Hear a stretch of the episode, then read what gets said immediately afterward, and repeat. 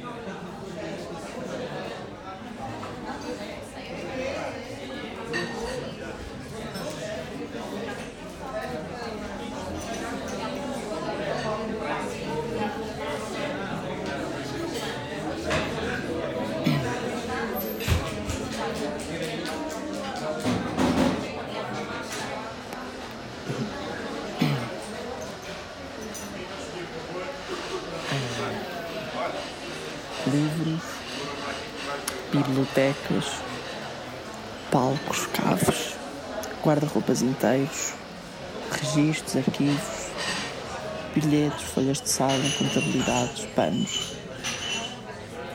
Pedaços de trajes isabelinhos chovem do céu com as cinzas, ainda luzentes do brasante que os pariu.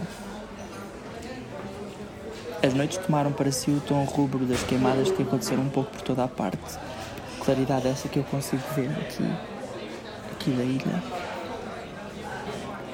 Tudo isto me transmitiu o meu Hermes, esquálido, ao contar-me os acontecimentos dos últimos dias. Um pouco por toda a parte, as salas e os espaços, outrora fechados para quarentena, têm sido queimados até às fundações. A gravidade da pandemia ditou tais medidas de pânico e emergência nos jornais pude constatar a razão. Aquilo que outrora fora uma lista de ilustres do panorama artístico em tratamento e contenção transformara-se no extenso obituário. A elevada mortalidade da epidemia inundara tudo de tons sérios e soturnos.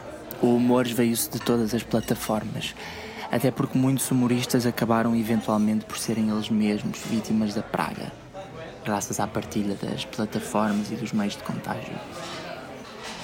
Então anunciavam agora novas medidas de contenção, decretos-lei, cujo incumprimento seria sujeito a pesadas penas. Queimar todas as publicações e todos os materiais que se supusesse terem tido contacto direto com populações ou meios de risco. Aparentemente, o fungo poderia permanecer num estado de dormência durante meses ou anos, sob a forma de esporo, em materiais como livros, roupas, malas antigas, etc, etc, etc. E um pouco por todo o lado, em quintais e jardins comunitários, as avós que emprestaram vestidos antigos, máquinas de dactilografar e bijuteria clássica para as peças dos miúdos queimavam agora os seus pertences em fornalhas partilhadas.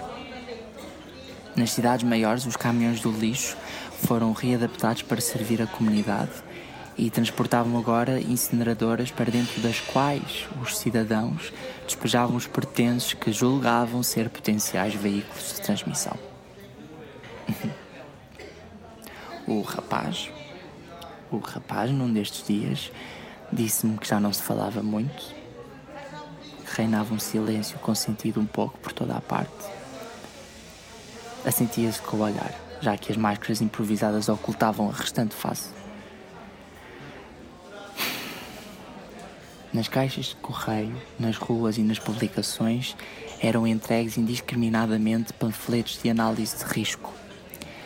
Mediante a exposição pessoal ao teatro, estaria ou não o leitor em risco de contágio?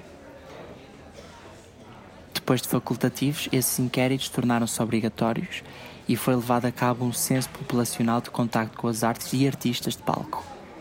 Famílias inteiras redobravam as acusações de deboche e má vida dirigidas aos artistas do seu próprio sangue. Todos aqueles que eram frequentemente arrastados a contragosto para assistir a determinado espetáculo sentiam agora hum, remorsos pela sua boa vontade e complacência. Ninguém falava de arte. Todos os cursionários foram suspensos, tanto pela fatídica ausência de corpo docente como pelo afastamento dos alunos e funcionários. Muitas faculdades encerraram e centenas de alunos foram redirecionados, até porque interesse houvesse, não teriam por onde estudar. Talvez uma tentativa de encontrar alguma luz em todo este desespero.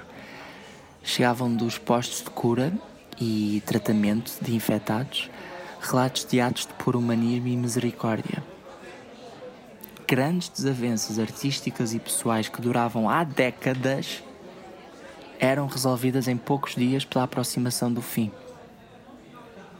Dada a, elevada concentração de intelectos, intensos debates surgiam espontaneamente entre grupos de companheiros das diversas alas médicas, onde temas profundos da arte e, e, e da condição humana eram driblados com acuidade Outros dedicavam-se a juntar esforços para pensar o futuro possível no meio deste presente incerto, ao ver o seu próprio tempo a ser-lhes negado. Grupos de colegas juntavam-se para relembrar peripécias, erros, uh, brancas, acidentes, histórias tapafúrdias dos seus ofícios, contando em voz alta aquela vez em que saltaram uma cena inteira, ou, ou, ou, ou, aquela outra quando trocaram a água de um jarro de cena por água ardente velha, Outros ainda reencenavam velhos trechos famosos, construíam autênticos recitais recorrendo apenas à memória. Já que os. Já que os livros pertenciam agora ao fogo. Não lhes era naturalmente fornecido qualquer suporte onde pudessem apontar os seus pensamentos e as suas discussões. Poucas equipas de reportagem arriscavam sequer a aproximar-se do interior dos edifícios de contenção sob o signo do medo. Medo, medo, medo. O ambiente cacofónico, apenas relatado oralmente pelo pessoal cuidador, nascia e morria naquelas alas e naqueles corredores.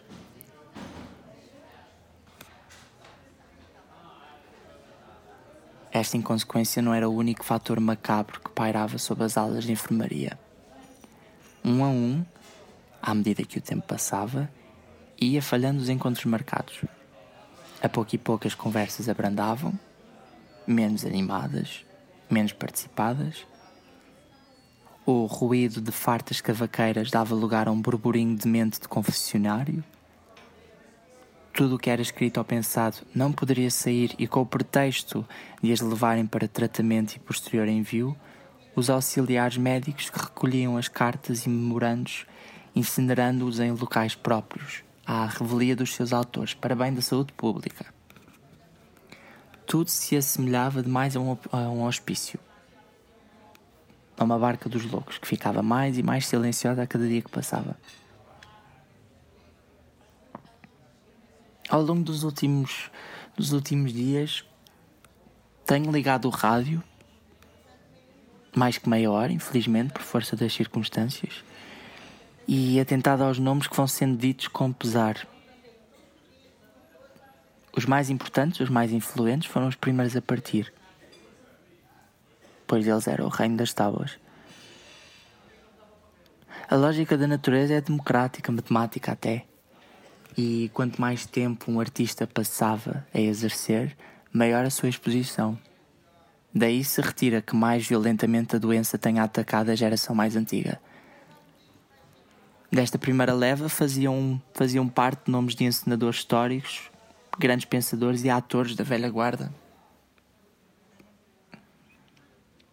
O Cefeiro deixou para segundas vindimas os os intervenientes do teatro em geral. encenadores com menos prática, atores forçados, os emergentes, cenógrafos, figurinistas, técnicos, entre tantos outros. Em par destes foram também todos os adeptos de primeira linha, acérrimos seguidores da vida espetacular do espetáculo, aqueles que ficavam para ouvir as conversas com a equipa artística, para as tertúlias, os mais distintos académicos, os mais aplicados estudiosos, os que iam a dois espetáculos por, por dia e que compravam bilhetes com um mês de antecedência, todos estes que mantinham um grande contacto e a experiência de palco, provavelmente já tinham, até em tempos, quem sabe, feito uma perninha em algum teatro. Um, todos estes prefizeram a maior parte dos enterros inesperados. O seu trabalho, o seu gosto e a sua adesão à casa do teatro foi, em último caso, o que acabou por traí-los.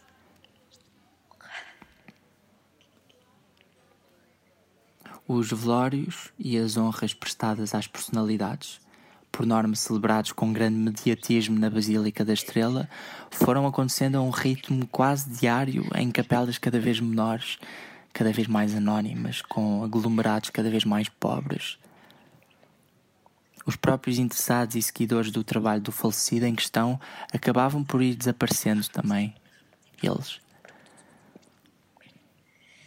Se a morte de centenas de artistas tinha sido tomada como adquirida, circunscrevendo o infortúnio e o luto a determinada facção, e sendo que a dor já se instalava antes sequer da ocasião do seu óbito, eu acho que nada nada preparou a opinião pública para a hecatombe que se seguiu. Morreu o público. Foram aos milhares as plateias que vimos partir, os que costumavam jantar fora e acabar numa sala, os que tinham como hábito oferecer um, um bilhete à cara metade para relaxar no fim de uma semana de trabalho. E, e, e os sintomas desses surgiram bem mais tarde, o que levou a comunidade científica a suspeitar que uma nova estirpe, mais ligeira que a S. Kenny, pudesse estar em desenvolvimento. O que de facto se passou foi uma contaminação mais calma e igualmente letal do tal organismo. Para o fim, como seria de esperar, ficaram alguns atores menos proeminentes uma faixa mais afastada do grande público e do teatro enquanto instituição. Alguns dos que ainda sobreviviam entravam em fortes delírios, sofriam de dores de cabeça atrozes e de tosses que purgavam uma bilis negra. Era também responsável por fortes sintomas semelhantes a uma grave pneumonia, quase trazendo à memória o que fora em tempos a tuberculose. Os que permaneciam neste estado desistiram do teatro ou praticavam-no em plataformas que não as convencionais.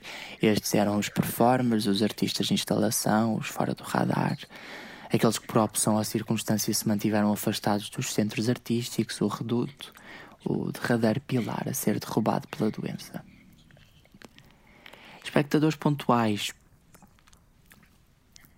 pela sua suave e espaçada exposição ao patogénio, tinham sido imunizados pelo tempo. Artigos escritos faziam promessas de uma cura com base nestes portadores da doença na forma benigna, mas nada que fosse para já certo ou fidedigno. E é isso. É isso. Sinto-me sozinho.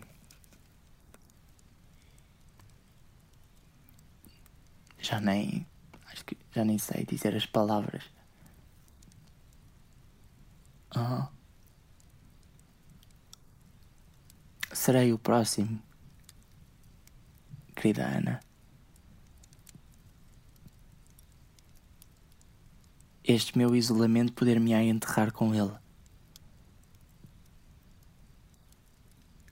Não me sinto com com suficientes faculdades para sair daqui e pelo quadro que me tem sido apresentado, acho que pouco me interessa fazê-lo.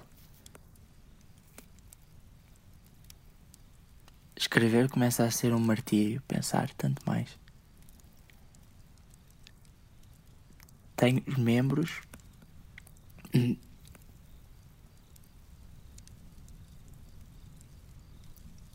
Tenho os membros cada vez mais torpes.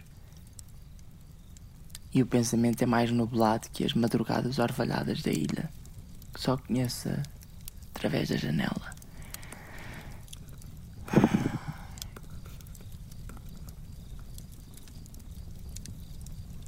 Mas não te preocupes. Não te preocupes, sou feliz aqui, seja. Seja lá onde aqui for. Sou feliz.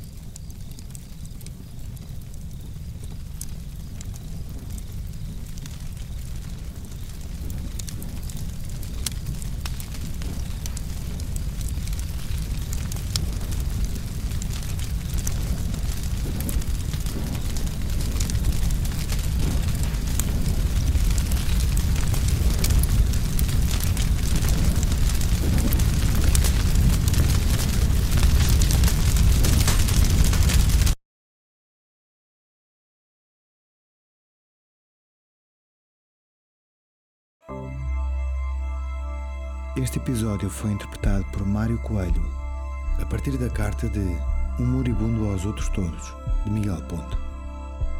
Este é um podcast bestiário, uma estrutura artística que desenvolve o seu trabalho em torno do teatro com contaminações artísticas das restantes linguagens.